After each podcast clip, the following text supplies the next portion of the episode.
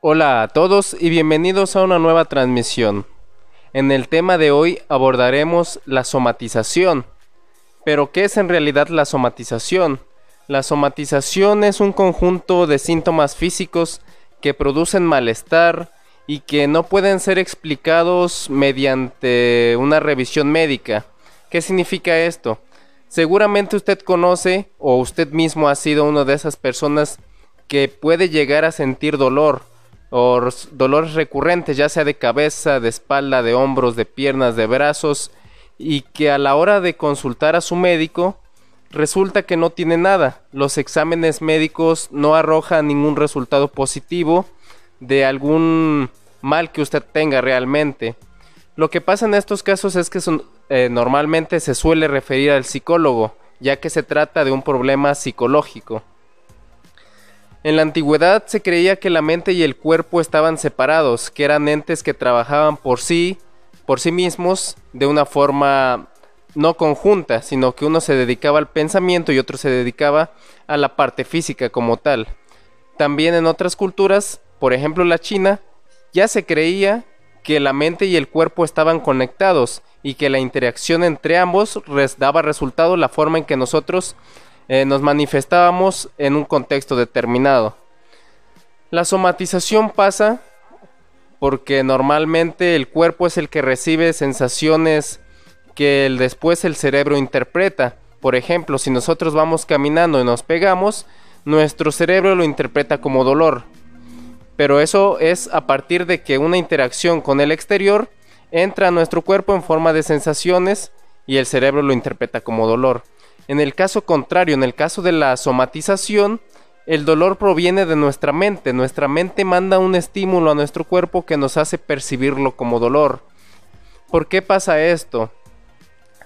Realmente no existe o no hay una explicación concreta del por qué, pero hay explicaciones psicológicas que tratan de darle respuesta.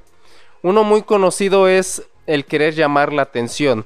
Este llamar la atención muchas veces las personas que viven o conviven con personas que tienden a somatizar tienden a infravalorar la somatización. Piensan que decirle de ya deja de exagerar, tú solamente quieres llamar la atención, que con esas palabras ya se le va a quitar el dolor que siente. Y no nos damos cuenta de que aunque es somatización, el dolor que esta persona experimenta es muy real ella lo siente realmente y puede llegar a afectar incluso su vida normal, sus relaciones con los demás. ¿Qué se puede hacer en este caso? Porque la, la palabra somatización sí debe tener un peso mayor que el que nosotros le damos normalmente.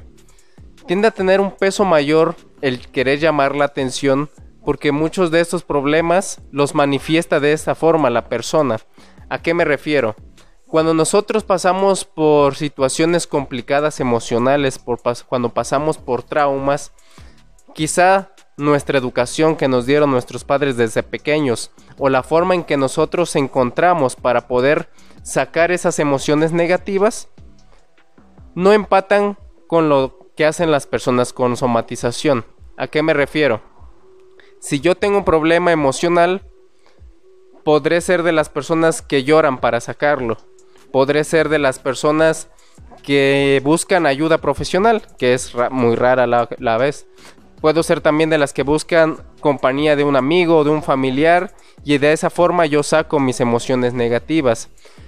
Otras formas de hacerlos que no son sanas es a través de la violencia. La violencia, como sabemos, es una forma de, sacar las emociones negativas que tenemos, una forma negativa.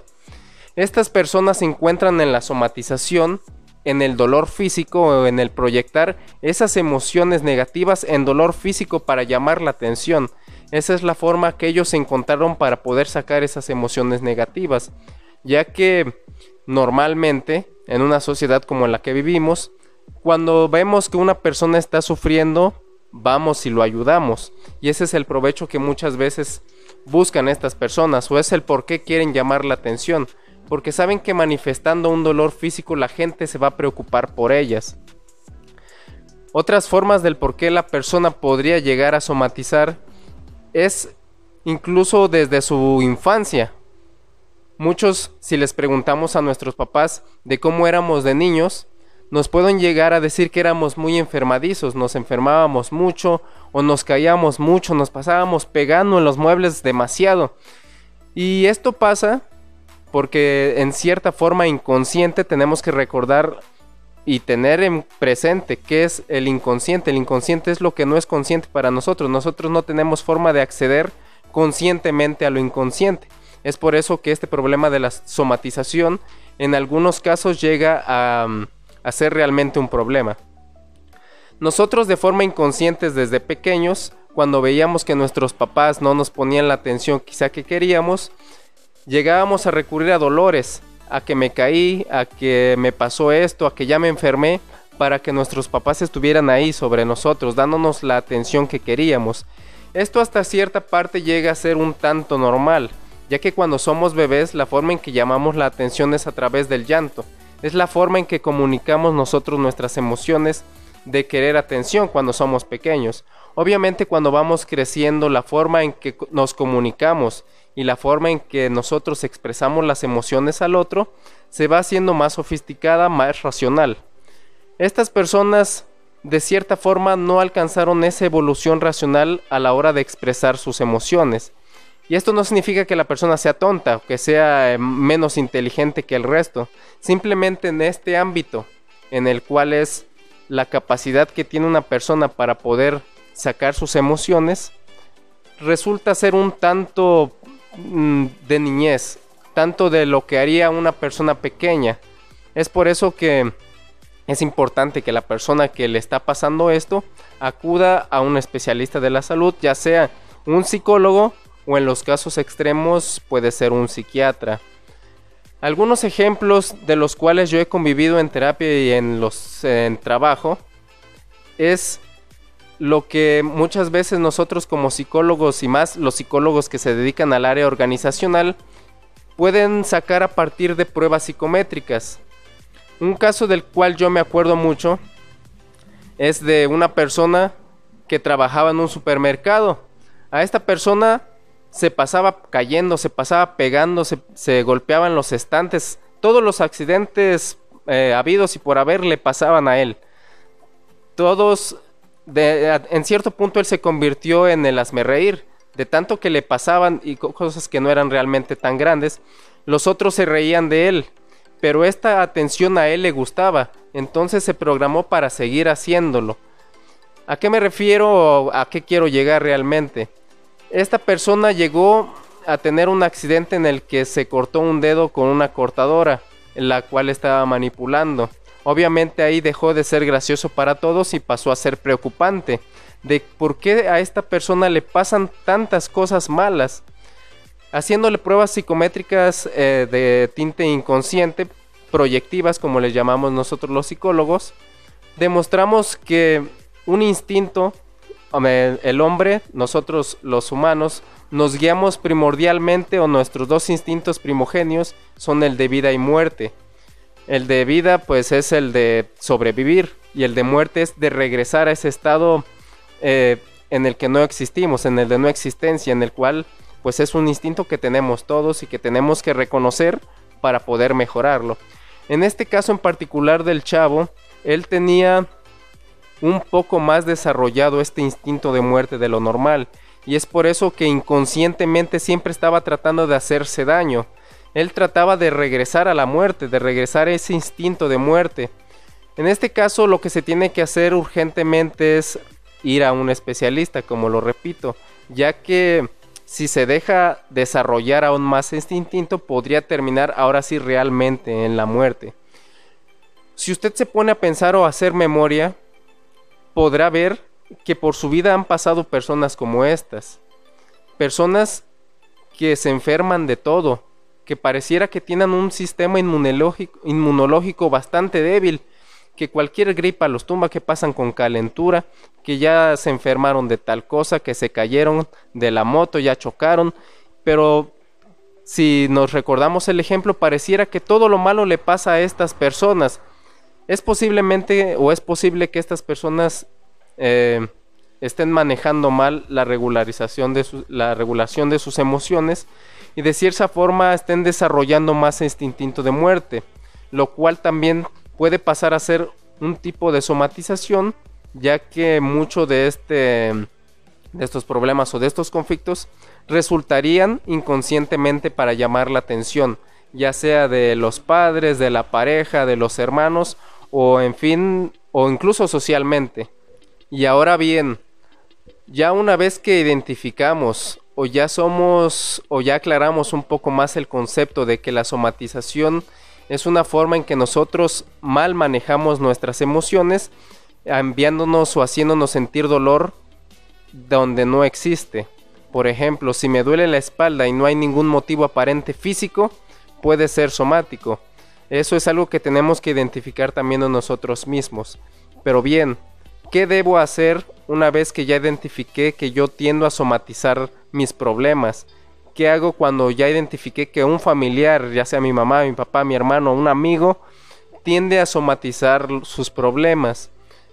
Como lo reitero una vez más, lo más importante es acudir con un especialista, alguien que realmente pueda ayudarlo, ya que aunque nosotros tengamos como amigos mucha intención positiva de querer ayudarlo, de darle ánimos, de échale ganas, tú puedes o haz esto, haz otro, realmente se necesita de un diagnóstico o de una atención especializada algo, un plan terapéutico que vaya realmente especializado para esa persona, un plan que esté hecho exclusivamente para la problemática que tiene esa persona.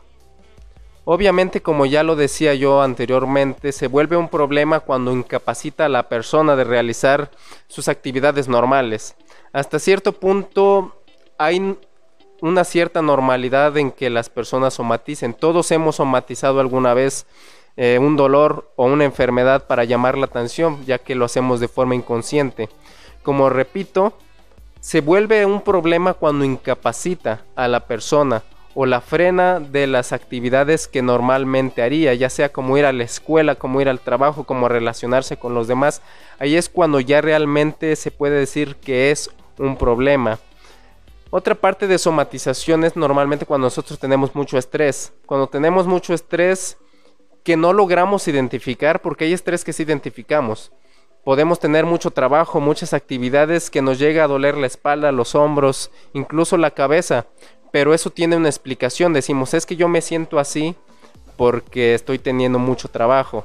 La somatización con el estrés es cuando nosotros tenemos mucha carga emocional. Voy a dar un ejemplo de alguna vez que tuve una paciente que tenía eh, un problema de estos la persona tenía mucha presión en el pecho, sentía mucha presión en el pecho y mucho dolor en la espalda. Ella ya había acudido obviamente antes a un médico, porque tener una presión en el pecho la hizo preocuparse mucho. Entonces cuando el médico le dijo que realmente no era un problema biológico, pues ya la mandaron con el psicólogo.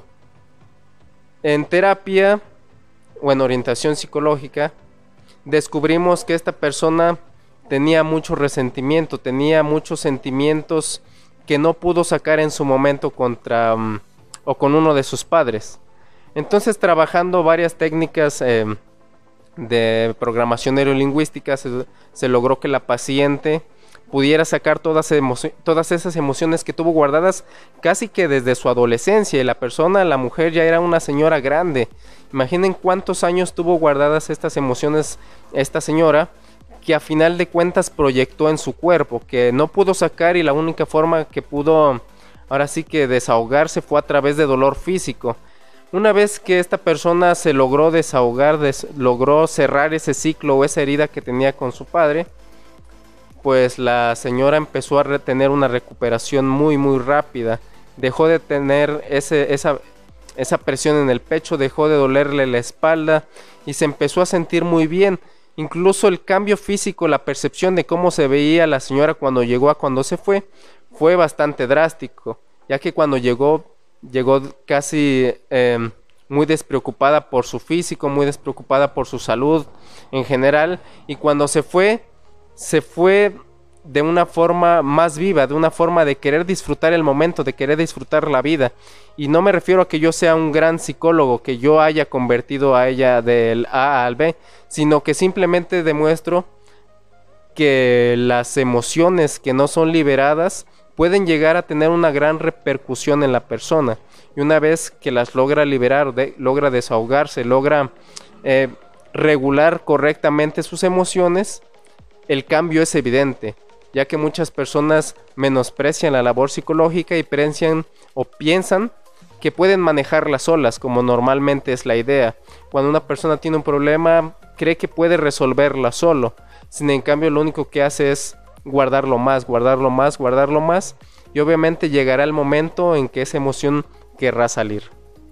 Y bueno, espero que el tema haya sido claro, espero haberme mm, explicado correctamente. Si llegara a haber alguna duda, pueden con toda libertad comunicarse a nuestras redes sociales, como Daniel Domínguez Sic. Yo tengo un podcast de psicología en Anchor y Spotify donde hablo también de temas de psicología que pueden llegar a ser de utilidad para algunas personas.